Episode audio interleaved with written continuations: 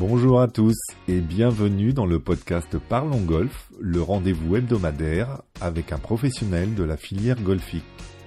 Cette semaine, nouvel épisode de notre Tour de France des clubs et nous allons parler notamment environnement et tourisme golfique. Bonne écoute. Aujourd'hui, je suis ravi d'accueillir Laure Dalloz Alimi, directrice générale du domaine du gouverneur et du golfe de la Bresse. Bonjour Laure. Bonjour Lionel. Alors Laure, j'avais une première question, c'est est-ce que votre parcours était, avant ce poste, était destiné à travailler dans le golf un jour? Alors non, pas forcément, même si j'ai un peu baigné dedans euh, depuis toute petite. J'ai euh, grandi à Genève, euh, pas très loin du coup d'ici. donc Genève d'origine, mais issue d'une famille d'industriels jurassiens, du Jura français. Avec un grand-père passionné de golf. Donc, on a passé pas mal de week-ends au golf. Donc, je connaissais un petit peu ce milieu-là, mais c'est pas forcément ça qui m'a, qui m'a, qui, qui, qui m'a accroché complètement.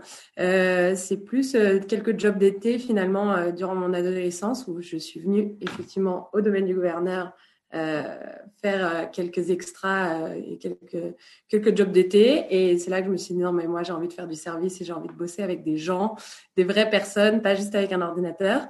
Donc c'est ce qui m'a convaincue, mais plus sur la partie restauration finalement. J'avais vraiment travaillé sur la partie restauration et pas du tout sur l'aspect golf.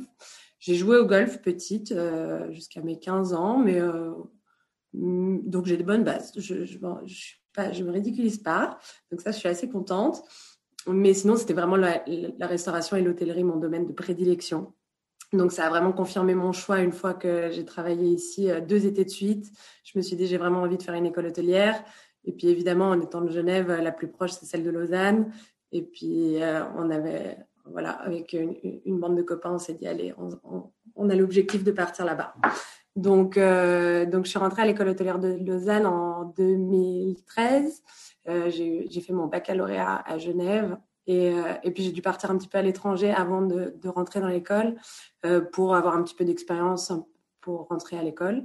Donc, je suis partie à Londres à tout juste 18 ans, me faire une formation dans un des restaurants de Pierre Gagnère, qui est un grand chef français, et euh, une super expérience où j'ai travaillé très très dur. J'étais très jeune aussi, j'avais quitté euh, tout juste le nid et du coup euh, pas forcément évident, mais une très très belle expérience. Et puis pour aussi améliorer mon anglais, donc ça c'était plutôt pas mal. Et j'ai rejoint l'école hôtelière de Lausanne où j'ai fait quatre ans, plusieurs expériences à l'étranger. Je suis partie à Shanghai, à New York, puis à Paris à la fin de mes études et tout ça toujours en se spécialisant un petit peu dans la restauration. Euh, je pensais pas euh, arriver ici un jour, c'était pas forcément euh, voulu. Euh, simplement, en 2019, on m'a appelé en me disant voilà, l'hôtel du domaine du gouverneur ne se porte pas super bien. Est-ce que tu serais intéressé pour venir venir voir le site et on va prendre une entreprise de consulting qui va nous faire un petit rapport sur comment comment fonctionne le site? Et du coup, j'ai été embauchée comme ça pour m'occuper de la partie hébergement du gouverneur. Donc ça, c'était la première année. Et puis finalement, plus vite que prévu, j'ai un peu pris les rênes euh, du tout. Euh, alors évidemment, j'ai pas la même expérience au niveau du golf que j'ai pour l'hôtellerie-restauration, mais euh, mais c'est assez complémentaire finalement. Un, un, certain sens du service, des clients qu'on veut satisfaire, etc. Voilà, le côté plus sportif est plus compliqué, mais j'ai deux super directeurs de golf sur les deux sites du coup, parce que du coup j'ai repris aussi la direction du golf de la Bresse. Et donc, justement, euh, vous êtes directrice générale de ces deux golfs, deux structures, dont le point commun est votre famille, si j'ai bien compris, en fait. Exactement, oui. Euh, alors, le golf de la Bresse a été créé par mon grand-père en 90, tout juste. 89, les travaux ont commencé. Donc, comme je disais, c'est un industriel euh, jurassien, rien à voir avec le monde du golf, mais simplement euh, passionné euh, par ses voyages. Il a, il a visité beaucoup de golf dans le monde et il s'est un petit peu inspiré. Et on avait des terres de chasse historiquement dans la famille qui étaient en Bresse. Avec une petite ferme dessus. Et puis un jour, il s'est dit, bah, pourquoi pas faire un autre golf un jour là. donc quand il chassait, a priori, mon grand-père disait, bah, là, je verrais bien le trou numéro 17 donc, euh, donc voilà, rêve est devenu réalité. En 90, on a ouvert euh, le, golf de la Bresse, comme on le connaît aujourd'hui exactement. Il n'a pas tellement bougé. Et en 98, on a eu l'opportunité de racheter le domaine du gouverneur, qui avait été créé en 90 à la même année. C'est en fait c'est un peu les années où tous les golfs aux alentours se sont créés. Et par un grand promoteur immobilier qui lui avait un projet un petit peu fou avec un hôtel, un restaurant gastronomique, deux parcours 18 trous, vraiment un petit peu à l'américaine. Et pour nous, ça a été une super euh, opportunité d'avoir une offre très complémentaire et puis de proposer euh, trois parcours à nos membres. Et donc, pour, euh, pour situer, parce que je, tout le monde ne connaîtra pas forcément la région, mais de ce que j'ai vu, moi je la connaissais pas moi-même non plus, de, toute façon, il y a 40 minutes à peu près, entre 35-40 minutes entre les deux golfs Même pas, ouais. une petite trentaine de minutes, voilà. le golfe de la Bresse est plus proche de Bourg-en-Bresse. Euh, on est à un quart d'heure du centre-ville de Bourg-en-Bresse et à une heure et quart de Genève. Donc, on a une population genevoise qui vient nous rendre visite. Et le domaine du gouverneur, lui, est vraiment à 35 minutes du centre-ville de Lyon. Donc, c'est vraiment deux populations différentes. Euh, voilà, mais c'est assez rapide. Entre les deux. Et donc, quel, est, votre rôle au quotidien, puisque vous disiez tout à l'heure que vous aviez un directeur pour, euh, pour chaque euh, structure. Euh, vous, en chapeautez l'ensemble et qu'est-ce que vous amenez dans, dans ces deux structures? Je pense que la mission première, c'est surtout de coordonner tous les services. Ce n'est pas forcément évident. Euh, de veiller à la qualité des prestations. Il y a beaucoup d'activités qui peuvent prendre le dessus sur une autre et finalement elles sont toutes aussi importantes. Donc ça c'est le vrai premier point, euh, faire en sorte que tout le monde s'entende bien et que le client euh, soit une priorité. La deuxième chose, c'est qu'on m'a demandé de faire une stratégie sur 10 ans. Donc, j'ai dû l'écrire, la présenter, la faire valider et puis surtout veiller au quotidien à ce qu'elle soit finalement respectée, cohérente par rapport à nos investissements, par rapport à notre travail. Euh, voilà. Et euh, il y a aussi assurer la rentabilité parce que c'est un des points pour lesquels euh, je suis venue. Donc voilà, c'est monter en gamme, améliorer notre qualité de service, mais aussi faire attention à, nos dépenses et, assurer la pérennité de nos établissements. Et puis insuffler du dynamisme, fidéliser mes équipes, fidéliser nos clients, faire en sorte qu'il y ait une vraie histoire, une vraie cohérence entre les deux établissements. Et donc, euh, vous disiez, vous étiez arrivé en, 2019. On sait ce qui s'est passé dans le monde en 2020, euh, quand on est à, partir de, 2020 en tout cas, euh, quand on est dans un établissement qui accueille des touristes et tout ça. Enfin, le, challenge est, devenu encore plus long à relever ou plus difficile à relever maintenant que les choses sont revenues à peu près en ordre? Voilà, ça y est, on a vraiment l'impression d'accoucher là. C'est en deux. Finalement, je peux vous le dire. Voilà, 7, juin 2022, euh, on a l'impression d'être d'avoir un retour à la normale. Ça y est. Effectivement, j'ai pris la direction euh, fin 2019 et on a fermé l'établissement en mars 2020, comme tout le monde. Le golf beaucoup moins, donc ça nous a permis de nous focaliser sur le golf. Euh, la restauration et l'hôtel, en revanche, effectivement, beaucoup, beaucoup plus. Et puis, c'était un petit peu euh, le centre de la stratégie, c'était ça, enfin, de l'objectif, en tout cas, c'était l'hôtellerie-restauration, d'essayer d'améliorer la rentabilité. Donc, évidemment, ça n'a pas été facile, mais on a, on a, au début, on a, les dix premiers jours du confinement, on a tout fermé, on a dit on arrête tout. Et en fait, on s'est dit mais non, mais c'est le meilleur moment pour, euh, pour tout faire. Et euh, du coup, on a accéléré, on a même mis un gros coup d'accélérateur et on a dit il faut qu'on fasse tout. Et je pense qu'on n'en serait peut-être pas à ce niveau-là aujourd'hui. On n'aurait pas autant amélioré nos infrastructures si on n'avait pas eu le Covid. Donc, on, a, on en a fait une opportunité, même si ça n'a pas été forcément simple. Mmh. Euh, mais, mais voilà, ça nous a permis d'avancer, de garder nos équipes aussi informées, soutenues, d'avoir des nouvelles. Euh, parce que avoir euh, l'hôtel et le restaurant, ils n'ont pas bossé pendant presque huit mois euh, l'année dernière. Et il fallait garder le lien et montrer qu'on continuait à avancer et pas qu'on s'effondrait pas. Donc mmh. voilà. Mais cette année, ça y est, on est, on a, on espère que c'est le reflet d'une activité plutôt normale. Mmh. tant mieux. Je vous le souhaite en tout cas. Enfin, a priori, en, regardant, euh, je, n'ai pas encore eu euh, le plaisir de découvrir les golfs, mais en regardant les sites web, on, a le sentiment qu'on est sur deux golfs, deux ambiances, un qui est beaucoup plus sportif, en fait, euh, avec le golf de la Bresse, et puis le domaine du gouverneur qui est au-delà du golf, même si, comme vous le disiez, il y a 36 trous, plus un, un, parcours compact, je crois. Euh, mais il y a, il y a une résidence, il y a un restaurant gastronomique. Euh, donc c'est, euh, c'est, ce sont deux populations différentes, même si quand on est membre, on peut être membre sur les deux golfs. Tout à fait, tout à fait. Bah, déjà, c'est ça. La différence se fait par les infrastructures et par la localisation un petit peu, effectivement. Euh, le gouverneur, on est du coup beaucoup plus proche de Lyon. On a un hôtel 4 étoiles avec 53 chambres. On a le restaurant qui fonctionne matin, midi et soir. Et on a deux parcours 18 trous et un parcours 9 trous, avec un practice et des zones d'entraînement. Donc, ça fait une grosse infrastructure, sans parler aussi de sept salles de séminaires et d'événementiels qui nous permettent d'organiser des mariages, des séminaires. Donc, voilà, une très grosse structure, ça bouge beaucoup. On a 750 membres, on est multi-activités. On, est, on reste quand même très sportif avec de belles équipes euh, et une vraie proximité avec Lyon. Donc, euh, ça, c'est un peu différent. Et la Bresse, euh, un petit bijou euh, qui se trouve, euh, qui est un peu plus boisé, je dirais, plus petit, un restaurant qui est ouvert que le midi. Déjà, un parcours 18 trous et un parcours 6 trous. C'est quand même déjà ça, mais, mais voilà, une ambiance plus club, plus traditionnelle aussi, vraiment imprégnée de l'esprit chasse dont ça tient son origine. une grande cheminée, un grand sanglier accroché sur la cheminée. Euh, et un parcours euh, quand même exceptionnel qui a été signé par euh, Jérémy Perne dans les années 90 et 300 membres. Donc voilà, une population plus petite aussi. C'est vraiment exactement, c'est vraiment deux golfs, deux ambiances. Les, les, les, personnes du gouverneur adorent aller à la Bresse. C'est pas forcément le cas quand on est membre à la Bresse. On n'a pas forcément envie de venir dans le grand gouverneur. Euh, même s'ils ont accès aux, trois parcours, ils en profitent évidemment, mais on, on se sent plus privilégié en allant à, la Bresse parce que c'est vraiment un petit, le petit moment d'exception, plus intimiste aussi. D'accord. Est-ce que vous êtes régulièrement consulté par vos directeurs de golf pour avoir un, un œil extérieur, on va dire, euh, au golf, pour essayer d'apporter des choses dans, dans, comme vous le disiez, dans l'accueil des clients, dans le, dans le service euh, auprès des golfeurs, sachant que la population euh, golfique, enfin les, clients golfeurs sont, sont, des clients souvent assez exigeants. Euh, euh, donc, est-ce que, est-ce que votre expérience justement qui est, qui est dans l'accueil du client, quelque part au travers de votre formation et de votre passé, est-ce que c'est, c'est quelque chose qui, avec lequel vous échangez régulièrement? Tous les jours, je pense. vraiment tous les jours.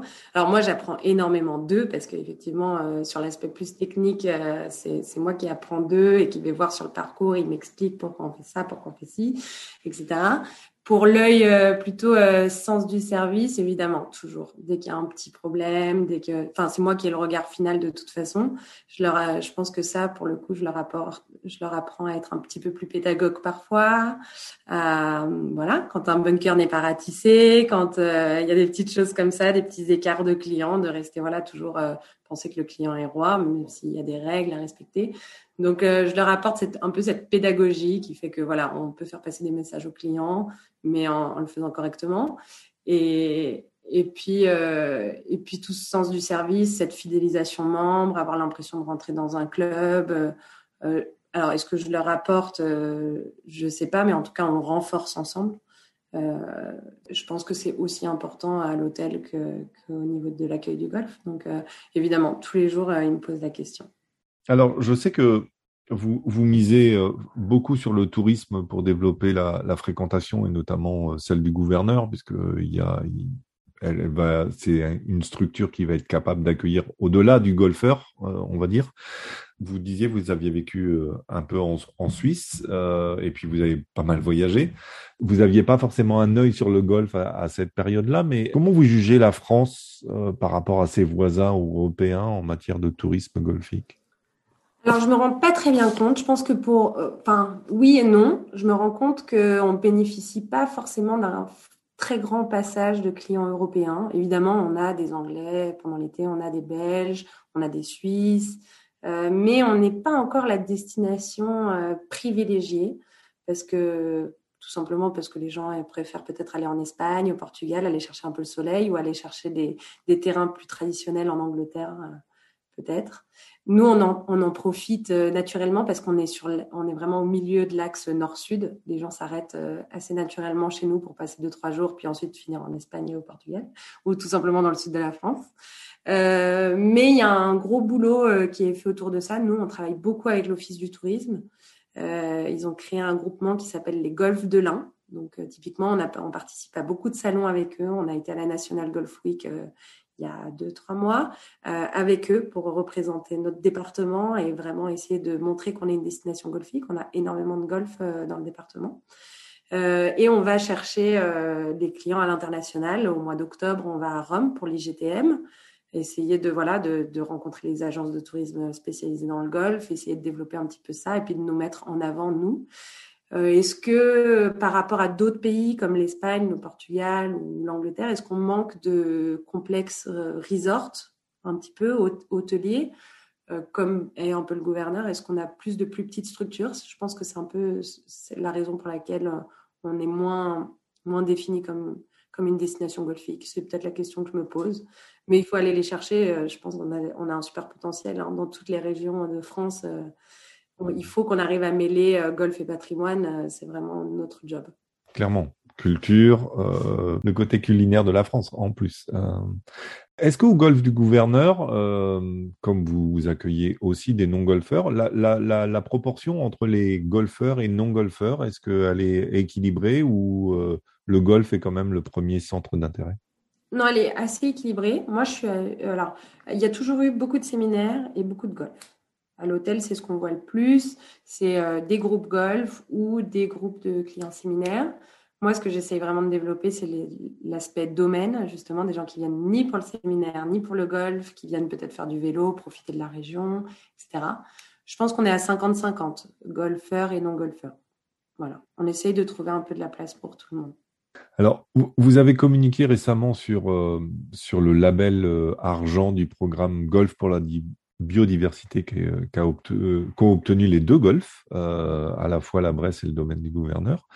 Est-ce que c'est aussi important pour séduire les non-golfeurs, euh, ce, genre de programme?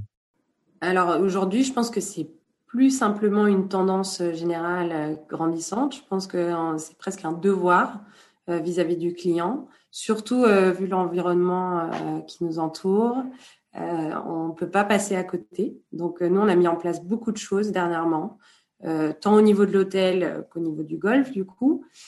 Euh, au niveau de l'hôtel, euh, je pense rapidement à des choses, mais on a mis en place de l'eau microfiltrée, euh, la gestion des déchets avec la mise en place d'un compost, on recycle nos petits savons en chambre, vraiment notre chef privilégie le circuit court. Euh, et là, dernièrement, au golf, typiquement, on parle souvent des balles de golf qui peuvent être perdues. On a fait venir une super start-up lyonnaise avec trois jeunes lyonnais très sympas qui sont venus plonger dans nos étangs pendant deux jours récupérer les balles. Donc tout ça, ça participe un petit peu à l'aspect rigolo aussi du respect de l'environnement. Et puis le monde du golf, euh, surtout, ils ont une image qui n'est pas forcément super positive en termes d'écologie. Euh, on a vu venir une association il n'y a pas longtemps qui est venue, qui est venue en, vraiment à reculons en se disant mais on va on va venir dans un golf alors qu'ils consomment tellement d'eau et tout. Et quand je leur, ai présenté notre greenkeeper Christophe qui est là depuis l'ouverture, euh, ils ont tout de suite changé d'avis, ils ont découvert tout ce qu'on avait, ils ont su qu'on venait d'obtenir le label. Et en fait, euh, ça dépend de la façon de le gérer, mais nous, on a la chance, en fait, d'avoir un, Christophe, un greenkeeper qui a, qui, a, qui a soigné la faune et la flore pendant 30 ans, qui nous a permis de vraiment anticiper un petit peu tous ces changements. Et aujourd'hui, on est vraiment en avance. Enfin, évidemment, tout ce qui va nous arriver est plutôt compliqué, mais on l'a anticipé. Donc, tout le travail qui a été fait en amont euh, va nous permettre d'arriver au zéro phyto, va nous permettre de, de, changer nos graminées aussi pour la gestion de l'eau. Euh, il y a plein de choses comme ça et je pense que c'était important ce label pour euh, être en cohérence au niveau de tous les services. Il fallait pas que l'hôtel soit plus que l'autre, il fallait pas que ce soit incohérent, il fallait que, que le golf aussi euh, se mette dedans. Donc voilà, on a obtenu le label argent au niveau des deux, des deux golfs. On a été les premiers du département. Puis j'espère bien qu'on sera les premiers à avoir euh, l'or un jour. Mais c'est vraiment, ça fait vraiment partie de nos valeurs. Donc euh, j'ai bon espoir. Et il y a un objectif euh, de, de date pour l'or? Alors a priori, il faut 5 ans. D'accord. Donc ça, de toute façon, déjà, ça, ça, nous laisse le temps un petit peu de, en fait, de faire la mise en place, etc. En préparant un peu, un peu le podcast, j'avais lu une étude qui disait que le touriste golfeur dépensait deux fois et demi plus qu'un touriste classique. Euh, est-ce que ce sont des chiffres que vous constatez, euh, vous, euh, au domaine du gouverneur notamment? Alors, peut-être deux fois et demi, je pense que c'est un peu beaucoup. Moi, j'estime plus à une fois et demi, deux. Mais tout naturellement, parce que c'est des gens qui sont passionnés. quand ils viennent effectivement au gouverneur, à l'hôtel, ils font les deux, voire les trois parcours.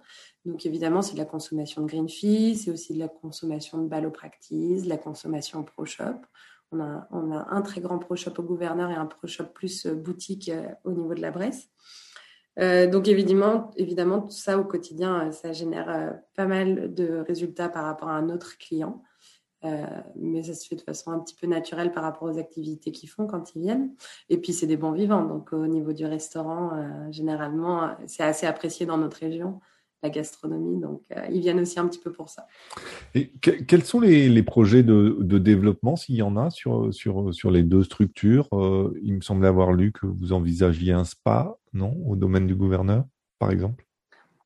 On aimerait beaucoup, on est en train de commencer à étudier le projet parce que c'est un grand indispensable pour pallier notamment à la basse saison. Euh, quand je me rends compte que des golfeurs euh, nous annulent toutes les chambres le vendredi parce qu'il pleut samedi, etc. C'est pour leur, euh, j'aimerais leur donner d'autres raisons de venir que pour que pour le golf l'hiver et puis attirer aussi notre clientèle pour nous permettre d'améliorer notre taux d'occupation l'hiver. Euh, donc, dans l'idée, on aimerait beaucoup, d'ici 2025, avoir un spa. Ça compléterait très, très bien l'offre euh, de resort, je pense, très naturellement. Donc, ça, ce serait chouette. Et euh, au niveau du golf de la Bresse, on rénove l'ensemble du clubhouse à la fin de l'année, là, après 30 ans, voilà. 32 ans même, pour redonner un petit, un, petit coup de fraîcheur, revoir un peu les peintures, le mobilier et, et, rendre celui encore plus unique qu'il ne l'est. En termes de passage, vous avez euh, la proportion entre membres et green fee, alors sans forcément rentrer dans les chiffres, mais euh, est-ce que euh, le, le, golf de la Bresse, par exemple, est beaucoup plus, a beaucoup plus de green fee de passage que le domaine du gouverneur ou vice-versa ou...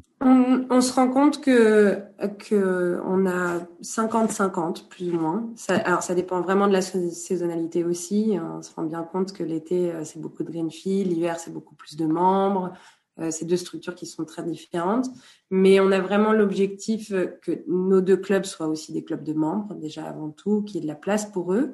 C'est pour ça qu'on on veut, on veut, on n'a pas de projet d'avoir des milliers de membres. On, trouve qu'on a des chiffres qui sont plutôt bons, 300 membres euh, à la Bresse et 750 au gouverneur. Ça nous permet de respirer un petit peu sur nos trois parcours et de donner de la place justement à du green fee, euh, et à des compétitions, à des événements, ce genre de choses. Euh, mais c'est plutôt 50-50 jusque. Et est-ce que votre avis extérieur, entre guillemets, je dis toujours extérieur, mais vous êtes totalement impliqué dans le golf, c'est plus par rapport à votre, à votre passé, mais est-ce que la France, de manière générale, mise trop sur la pratique du golf et pas assez sur l'expérience client pour attirer les gens vers les golfs? Je m'explique pour attirer, pour attirer plus de gens au golf. Et c'est un peu ce qu'essaye de faire passer la fédération avec ces, nouvelles communications en disant entrer c'est ouvert, en, en, jouant sur le tout vert, euh, c'est on est dans un milieu nature. Mais euh, est-ce que, est-ce que aussi le l'expérience que, que l'on va pouvoir venir lorsqu'on est dans une structure, ça compte aussi, c'est-à-dire que l'accueil, euh, je, je vais m'initier au golf, comment je vais être accueilli, comment je vais être accompagné. Euh, je, je, commence le golf et puis tiens, je vais jouer dans ce parcours-là et puis euh, tiens, je suis intéressé. Euh, finalement, peut-être que je pourrais devenir membre parce que l'ambiance est sympathique, ce, genre de choses. Est-ce que ce sont des choses qui, sur lesquelles vous, vous allez mettre l'accent, on va dire, plus que euh, sur la partie purement sportive? Alors, c'est rigolo, c'est une question assez délicate et c'est rigolo que vous me la posiez parce qu'on a eu un, un petit couac la semaine dernière à l'accueil du golf où un monsieur est arrivé en t-shirt et on lui a gentiment dit qu'il pouvait pas jouer au golf chez nous en t-shirt, mais qu'en revanche, voilà, s'il voulait se fournir un polo, euh, il y avait le pro shop qui était là, et puis, mais qu'il n'aurait pas accès au parcours en t-shirt. Et euh, malheureusement, il l'a très très mal pris. Il est parti, il nous a laissé un très mauvais commentaire. Euh, voilà. Et donc on l'a tout de suite rappelé le lendemain en, essayant de lui expliquer que que chez nous c'était malheureusement les règles et qu'il pouvait le retrouver sur notre règlement intérieur. Euh, c'était l'étiquette euh, au sein du golf. Alors c'était un tout jeune golfeur, a priori, qui avait commencé il y a un an. Euh, jeune, pas en âge, il a, une, il a une cinquantaine d'années, mais jeune, voilà, il venait de commencer. Et puis a priori, dans le club où il joue, il n'y a pas de problème pour, pour jouer en t-shirt. Donc ça m'a fait penser un petit peu à ça. C'est à quel prix, à quel prix est-ce qu'on essaye d'avoir des golfeurs? Euh, donc moi, j'ai fait un petit mail à la Fédération française de golf pour connaître un petit peu leur positionnement aussi, qu'un jour on ne soit pas complètement décalé par rapport à ce qui se fait dans les autres golfs. C'est important pour nous. Mais on a envie de rester un petit peu droit dans nos bottes. On a envie de rester un club qui respecte l'étiquette, même si les codes sont traditionnels. Pour nous, ils sont toujours un petit peu en place. Euh, et puis vis-à-vis de nos membres, euh, c'est important et ils sont, je pense, assez fiers qu'on porte ces valeurs-là. Donc, je pense que c'est aussi notre devoir d'éduquer les nouveaux golfeurs à, tout ça. Euh, oui, c'est, je pense que quand ils adhèrent à ce sport, il faut qu'ils adhèrent aussi quelque part aux valeurs, sans être trop difficile. C'est important qu'on modernise nos sports. C'est important qu'on gagne en nombre de licenciés. C'est un objectif pour tous. Si c'est le cas, ça fera marcher tout le monde. Mais en revanche, il ne faut pas qu'on creuse un écart entre certaines structures et d'autres. Je, pense que c'est un vrai sujet. Ce, ce sera le cas, tant pis, pas, c'est pas dramatique. Mais certains petits golfeurs débutants qui auront commencé dans un club auront peut-être envie d'aller dans un autre un jour. Et euh, je pense que c'est important d'initier quand même euh, les bases euh, à tous nos golfeurs. Donc nous, quand on a un nouveau membre ou, ou simplement un, enfant qui rejoint l'école de golf, il reçoit toujours un package avec toutes les explications, avec le règlement. Et évidemment, ben, en fait, il adhère à, un club et à, des règles. Et, et je ne sais pas si ça répond un petit peu à votre question, mais je pense que par rapport à l'augmentation du coût de la main-d'œuvre, au coût du service, au coût de l'entretien du parcours, etc., on se doit d'avoir une exigence assez, assez élevée. On ne peut pas se permettre de juste toujours casser les prix, coûte que coûte, euh, ou quoi qu'il en coûte, pour attirer plus de monde. Et hmm. certains clients sont toujours à la recherche de ce genre de service. Donc, euh, nous, on, on, est des structures assez modernes quand même, je pense, assez jeunes sur les deux établissements mais on veut rester assez traditionnel, sans, sans être excessif. On a un peu le juste milieu, je pense. Hum, hum. intéressant, merci. J'ai l'habitude, j'ai l'habitude de conclure le, le, podcast avec une question euh, fil rouge euh, sur quelle évolution ou quel changement vous semble indispensable pour le développement de la pratique du golf en France? Alors la fédération est super dynamique à ce sujet. Euh, en tout cas, tout ce qu'ils ont mis en place, moi depuis que je suis arrivée, euh, je, je, suis à 100% derrière tout ce qu'ils ont fait, l'application euh, Caddy. Enfin, je trouve que c'est que euh, des, des, outils qui vont nous permettre d'aller de l'avant, de nous moderniser, d'attirer plus de licenciés, de rendre le golf plus ludique, que ce soit aussi en termes de digitalisation, communication. c'est des aspects super importants. Donc à ce niveau-là, il y a un super job qui est fait. Euh, voilà, donc euh, l'axe, ça, rejoint un petit peu ça, mais c'est surtout est-ce que on pourrait pas mettre en avant davantage le golf euh, dans les médias, dans la presse, à la télé, dans les agences publicitaires? On voit beaucoup de foot, on voit beaucoup de rugby, on voit beaucoup certains sports. Comment on peut faire pour se mettre davantage en avant, essayer d'attirer des jeunes dans nos écoles de golf, leur donner envie de de rejoindre euh, nos clubs et de, d'en faire des pépinières de champions pour euh, justement véhiculer l'image du golf. Donc euh, ça, ce serait un peu ça. C'est comment faire pour rendre une image plus ouverte. Et... Mais c'est tout ce qui est mis en place depuis un certain temps, je pense. Et puis, donc voilà, ça c'est le premier point. Et le deuxième, c'est vraiment peut-être mêler, comme je disais un petit peu tout à l'heure, le terroir et le golf. Euh, comment se mettre davantage en avant avec la gastronomie, avec la culture, le patrimoine historique qui nous entoure pour mêler un petit peu les deux? Je, vais ajouter une dernière question. Vous avez eu le temps de vous remettre au golf depuis que vous avez arrêté? Pas trop, mais en même temps, ce serait pas une trop bonne nouvelle, non, si j'avais le temps, je pense. Mais, euh, mais au moins, non, j'ai repris quelques cours et de temps en temps, quand j'ai le temps. Je me rends pas beaucoup sur le parcours, mais voilà, j'ai une bonne base qui est assez solide. Donc, euh, c'est pour ça, comme je vous disais tout à l'heure, je me ridiculise pas trop et, et tant mieux.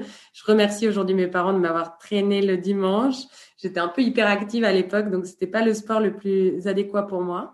Mais aujourd'hui, je prends beaucoup de plaisir. Quand je me retrouve sur un parcours, euh, c'est vraiment chouette. Je suis vraiment dans mon environnement. Euh, euh D'avoir cette nature autour de nous, c'est juste exceptionnel. Euh, je vous inviterai un jour à venir nous voir, mais euh, quand j'ai au travail, en fait, euh, c'est comme venir en vacances. On arrive, il y a les oiseaux, j'habite dans le centre-ville de Lyon, c'est juste génial comme cadre de travail. Donc, Bien, merci beaucoup. Laure Dalloz Animi, je rappelle que vous êtes directrice générale du gouverneur et du golfe de la Braise. merci beaucoup de votre temps et puis à très bientôt, j'espère. Merci à vous, c'était un plaisir en tout cas de m'avoir invité, c'est très gentil. Merci Laure. Et merci à toutes et tous de votre écoute. Je rappelle que vous pouvez retrouver tous les précédents épisodes du podcast sur le site parlongolf.fr. Et si cet épisode vous a plu, je vous invite à lui laisser une jolie note sur votre plateforme de podcasting préférée. Belle semaine et à bientôt.